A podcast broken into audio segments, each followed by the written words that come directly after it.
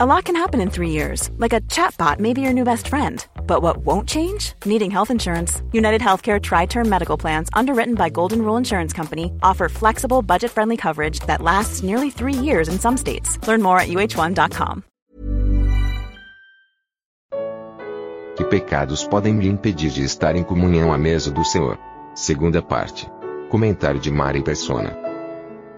No mundo de hoje, né? O que, o que seria esse pecado eclesiástico? Bom, se nós cremos que há um só corpo e nós queremos dar testemunho de que há um só corpo e o, o pão da ceia, né? Na ceia nós vamos esse testemunho a homens e anjos que há um só corpo. E aí ali nós expressamos a nossa comunhão com aqueles com quem nós partimos o pão, na mesa do Senhor. Uh, até o em 1 Coríntios 10, 18, o apóstolo Paulo escreve: Vede a Israel, segundo a carne, aqueles que comem os sacrifícios não estão porventura em comunhão com o altar? Ele faz um paralelo aí, mostrando que aqueles que comem, participam da ceia na mesa do Senhor, estão em comunhão com a mesa do Senhor, com o próprio altar, vamos chamar assim, né? A gente não gosta de usar o nome altar, mas com a própria mesa que pertence ao Senhor. Então nós não podemos querer ter comunhão com o Senhor à sua mesa e com a mesa de homens. Lá em Coríntios vai falar também de, de, uh, de comunhão com demônios, né? Mesa de demônios ou algo assim, cálice de demônios. Uh, mesa de demônios, acho que ele fala. Mas nós não podemos dizer que mesas, mesas religiosas, tipo de, de irmãos em Cristo, são mesas de demônios. Não são. Nunca caia no erro de falar assim, ah, não, eu não vou na igreja católica porque lá sacrificam a demônios. Não sacrificam a demônios. Eles não fazem isso. Então a gente tem que entender também isso, né? Agora, se nós estamos dando testemunho de que há um só corpo, o que eu vou fazer num lugar onde eles dão testemunho de que não há um só corpo?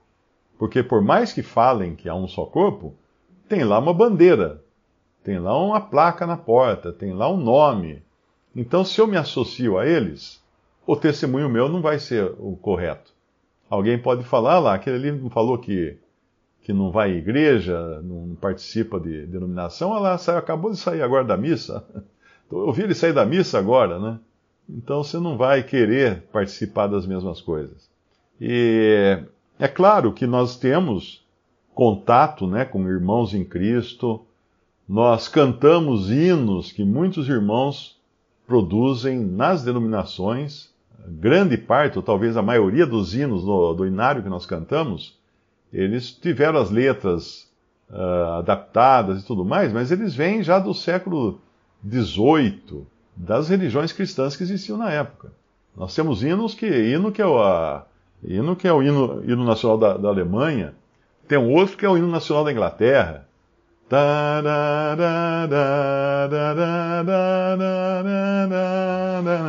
esse é o hino nacional da Inglaterra, só que ele está com uma letra cristã.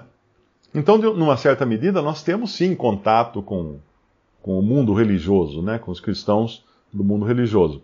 Mesmo com, quando uh, nós lemos livros, né, nem sempre os livros são de irmãos congregados ao nome do Senhor.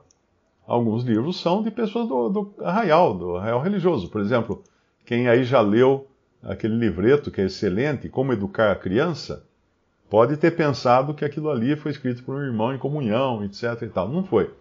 Ele foi escrito no século XIX por um bispo da igreja anglicana, que é a igreja da Inglaterra. E, e outras literaturas também, né, vêm de irmãos que estão em divisões que ocorreram entre os irmãos congregados ao nome do Senhor. Então a gente tem que andar sobre ovos. Sobre, uh, não existe uma regra assim, tipo, ah, não, você não pode, a partir de hoje, você não pode mais ler nada, nem escutar nada, nem ver nada que seja do arraial. Não é? Não, não é assim que você vai viver, né? Aí a gente cria uma seita. Porque existem dons também espalhados por todo lugar espalhados pelo arraial, inclusive, não é? Eu me lembro muitos anos atrás, tinha começado a Assembleia em São Paulo, e tinha um irmão que ele estudava muito a Bíblia tal, ele se converteu nessa época, né? E ele foi bastante influenciado por um outro irmão, E ficou assim, meio xiita né, naquela época. Ela... Eu me lembro que tinha um, um jovenzinho que queria aprender como evangelizar. Ele gostava de falar de Cristo tal, ele devia ter uns 15, 16 anos. Aí eu tinha um livrinho em casa, que era escrito por um pastor batista ou alguém assim, mas que falava, não tinha doutrina, tinha técnicas né, de evangelizar, como, como conversar com a pessoa, como, como uh, se aproximar, as técnicas básicas de comunicação. Eu falei, emprestei para ele, falei assim, ó, leia esse livrinho aqui que é muito legal, tem muita coisa aí que você vai aproveitar, né? Ele levou, e ele mostrou para esse irmão, que era mais rigoroso, recém-convertido, né? Tudo era preto no branco para ele. Ele conversou com esse irmão, daí no, no outro dia quando eu cheguei na reunião, o jovenzinho veio para mim com a, com a, cara mais insolente possível, entregou o livro para mim e falou assim: Eu não quero mais nada com esses, uh, essa, esses materiais do arraial, coisa assim. Falou alguma coisa assim, né? É, tudo bem, né? Se não quer, tudo bem. Me devolveu o livrinho. Então não é assim, você tem que ter muito cuidado, porque quando, quando houve a divisão dos reinos de Israel, dividiu dez reinos, dez tribos ficaram para o lado do norte, né? E, e duas tribos para o sul. Judá e Benjamim em Jerusalém e as outras dez em Samaria. Quando houve essa divisão, e durou depois muitos anos, né? Uh, Deus colocou no reino do norte, Israel, dois dos profetas mais usados por Deus naquela, naquela época. Não colocou em, em Jerusalém, colocou em Samaria, que eram uh, Elias e Eliseu. Por quê? Porque Deus não abandona o seu povo. Ainda que aquela divisão foi errada, os de Samaria estavam errados, Deus não deixou as suas ovelhas sem comida. Mandou para eles dois os melhores dos seus melhores profetas. Então a gente tem que respeitar isso. Nós temos que entender que nós estamos num mundo, numa época de dificuldade, né, de muita divisão, de muita vergonha, e não devemos nos associar com essas instituições e tudo mais. Nós devemos manter a distância estratégica. Mas eu sei, por exemplo, que tem irmãos, né, o tipo o John Kemp, quando ele viaja para a Inglaterra, ele se hospeda numa associação cristã. Ele se hospeda numa associação, acho que é a ACM, Associação Cristã de Moços, que eles, eles proporcionam né, hospedagem e tal. Uh, e ele vai à Sociedade Bíblica Trinitariana para adquirir folhetos para evangelizar também, e Bíblias e tudo mais. Então, você tem esse. É, é, tipo assim: você namora de longe, né? Você não casa. Você fica. Uh, as necessidades que você tem, você supre ali, mas não não vai casar com eles. Então é preciso sabedoria para isso, né? Porque você tem um extremo é você agora vai estar em todas, né? Ah, vai ter um culto na igreja do, do pastor fulano. Ah, tô eu lá, né? No culto. Vai ter um show evangélico, não sei o que, de banda. Ah, tô eu lá no show do evangélico de banda, né? Esse é o extremo. Que daí você acaba, sim, tendo comunhão em tudo com os caras, né? Daqui a pouco você nem lembra mais o caminho de casa. Você se esqueceu de onde mora, né? Mas o outro extremo também, que é ruim, é você ter um espírito sectário. E aí de superioridade, né? Ah, eu não, eu não congrego com esse, esse povinho aí, essa gentalha das denominações. Não, não pode ser assim. Tem muitos irmãos amados ali, muito fiéis a Deus e muito usados por Deus. Uma vez me perguntaram se eu leio qualquer livro. Falei que não. Eu disse que o seguinte, que se o livro for sobre igreja, escrito por algum pastor protestante, eu não vou ler, porque ele não vai entender do assunto. Por que, que eu vou? vou? vou? perder tempo. Se o livro for de algum outro assunto, né, que, que, que é bastante específico da comunhão dos santos, também não vou. Agora, se é um livro de encorajamento, por exemplo, um livro devocional, que costuma chamar, né? Encorajamento, medita meditações, tudo. Ah, tudo bem. Ah, mas é o pastor fulano que escreveu. Não, tudo bem. Ele é um cristão, ele escreveu um livro de meditações, de encorajamento. Tá bem, não é? Uh, pode ser um livro histórico também. Uh, também, então, tudo bem, é um livro histórico, um livro de arqueologia, né? não tem doutrina, é arqueologia, história. Agora, se for um livro uh, evangelístico, né, de algum, algum pregador do evangelho, eu vou ver de que, que que, que, de que tendência é esse pregador do evangelho. Se ele for pentecostal, não vou perder meu tempo. Aliás, pentecostal não perco tempo com livro nenhum de pentecostal, porque os pentecostais estão encharcados de má doutrina. Aí já não é nem questão de pecado eclesiástico. Você vai se, uh, se enfiar em lama de doutrina errada, de má doutrina.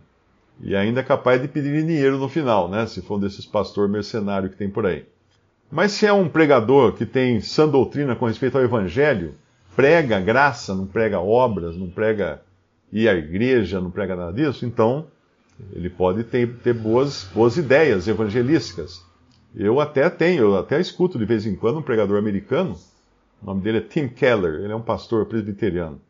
Mas quando ele vai falar sobre igreja, eu mudo de canal, porque não, não me interessa. Ele, ele, tem, ele tem a visão da, da teologia do pacto.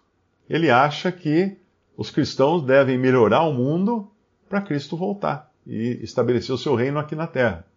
Então não perco tempo. Quando ele vai falar de igreja, não perco tempo. Mas ele tem alguns, alguns, algumas pregações uh, essencialmente evangelísticas. E aí eu, eu, realmente eu aprendo muita coisa, porque ele, ele tem um dom, é uma pessoa que tem um dom. Então a gente tem que saber identificar. Peça para o Senhor né, uh, sabedoria para não se meter no lugar errado. O grande problema do Brasil é que o Brasil tem uma carga muito grande de pentecostalismo no cristianismo brasileiro, na cristandade brasileira. Não é assim na Inglaterra, não é assim nos Estados Unidos. Embora o pentecostalismo tenha vindo do, dos Estados Unidos, né? Mas lá existem muitos cristãos bem tradicionais ainda, que, que seguem o evangelho da graça, que creem na graça. E tinha um pregador muito famoso, Billy Graham. O cara pregava o evangelho e as pessoas iam caindo que nem. Não caindo, né? Mas uh, se convertendo de montão. Eu me lembro até um irmão que já está com o senhor, o Bill Orr. O Bill Orr me contou uma vez que ele, ele entrou num avião nos Estados Unidos. Ele estava sentado lá esperando o avião decolar.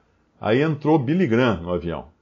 Billy Graham entrou e sentou na primeira poltrona. Aí o Bill foi lá na frente, fez questão de cumprimentá-lo. E ele falou para o Billy Graham, falou assim, olha, eu fui, eu fui criado num lar evangélico, né? Eu ouvi o evangelho desde criança, mas foi com uma pregação sua que eu realmente firmei o passo e, e voltei a ter comunhão com o Senhor. Então a gente tem que entender que existem dons Existem dons. E Deus é quem dá o dom. Cristo dá os dons, né? Uh, mas sempre lembrando isso. A associação com o erro, a associação. Uma coisa é. é uma coisa eu, eu visitar o hospital, outra coisa eu me apaixonar pela enfermeira. São duas coisas diferentes, né? Então a associação é que vai ser o problema. E muitas vezes essa associação, falei de apaixonar agora, às vezes essa associação vem também por meio de namoro e casamento, né? Porque às vezes você começa a namorar uma, uma pessoa que é de uma denominação religiosa, ah, na certa, um vai, um vai acabar indo para o lado do outro. E geralmente uh, pode, pode esperar que pode ser que a denominação atraia mais do que o contrário. Alguém, é, alguém escreveu aqui: vale a pena ler os livros de uh, de Pember, é GH Pember, eu não lembro se é GH ou GJ, não é GH. O Pember é o seguinte, ele, ele estava com os irmãos no século XIX, ele escreveu um livro que é muito interessante, mas você precisa pisar sobre ovos para ler o livro, porque eles, ele, ele, ele, às vezes ele viaja na maionese. Ele começa a fazer umas suposições eh, sem fundamentação bíblica. É o livro As, As Eras Mais Remotas da Terra, alguma coisa assim. Ele começa falando lá de Gênesis, do, de Satanás, dos anjos que tomaram mulheres para ter filhos com elas. E aí ele começa a enveredar por outros caminhos também, então não é um livro muito muito isento de erros. Eu acho até que ele, eh, ele, ele, ele não continuou em comunhão eu acredito até que ele esteve em comunhão, mas como houve muitas divisões no final do século XIX, eu acredito que ele possa ter saído. Tanto é que esse livro não é não é vendido pelos irmãos da BTP, lá da Bible Truth Publishers, nos Estados Unidos, porque eles, eles leem todos os livros, eles examinam todos os livros antes de vender. E os livros dele não são vendidos lá. Não sei se todos os livros, talvez um ou dois só apareça no catálogo deles. Mas no catálogo deles também tem livros de, de pastor denominacional, tem livro de, de Spurgeon, tem livro de Moody, uh, tem outros livros também que são não são livros doutrinários, né, mas são mais livros devocionais, de mensagens de consolo e coisas assim. Então, uh, ali, uh, quando tem um irmão que ele citou o versículo de 1 Tessalonicenses 5, 21 a 22, uh, é preciso um pouco de cuidado com esse versículo, porque ele pode. Uh, 1 Tessalonicenses 5, 21 a 22. O versículo diz: Examinai tudo, retende o bem, abstende-vos de toda aparência do mal. Agora precisa tomar cuidado aqui, porque esse versículo fala do contexto de uma assembleia, no contexto de irmãos que estão reunidos ao nome do Senhor. E ele começa a falar aqui no versículo 17: Orai sem cessar, em tudo dai graças, porque essa é a vontade de Deus para em Cristo Jesus para convosco. Não extingais o espírito. O que é extinguir o espírito? É você por, colocar, por exemplo, na reunião, um homem lá na frente para dirigir a reunião e para fazer tudo. O que, que você está fazendo? Você está extinguindo o espírito. Você está limitando a ação do espírito, porque aquele homem vai fazer o papel do espírito. E não é assim que nós aprendemos na, na, na doutrina dos apóstolos. Não desprezeis as profecias. Que profecias? Dos, que, dos profetas que Deus levanta para falarem da parte de Deus. Profecia não é necessariamente prever o futuro, hein? Profecia é falar da parte de Deus.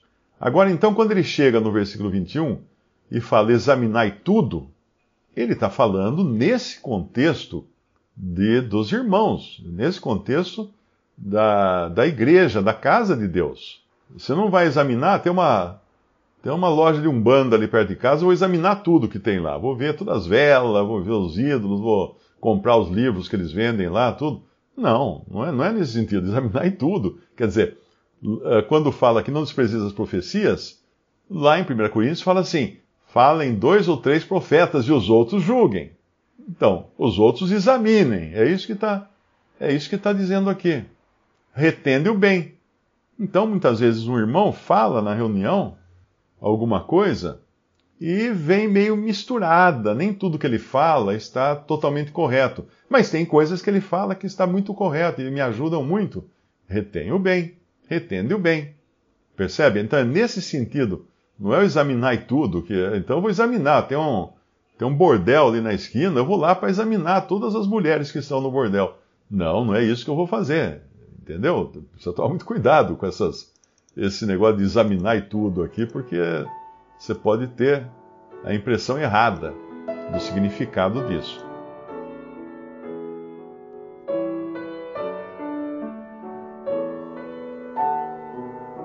Visite respondi.com.br.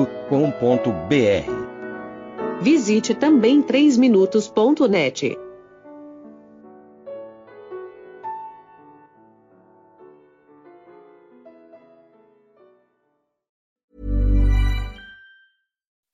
When you make decisions for your company, you look for the no-brainers. If you have a lot of mailing to do, stamps.com is the ultimate no-brainer. Use the Stamps.com mobile app to mail everything you need to keep your business running with up to 89% off USPS and UPS. Make the same no-brainer decision as over 1 million other businesses with Stamps.com. Use code PROGRAM for a special offer. That's Stamps.com, code PROGRAM.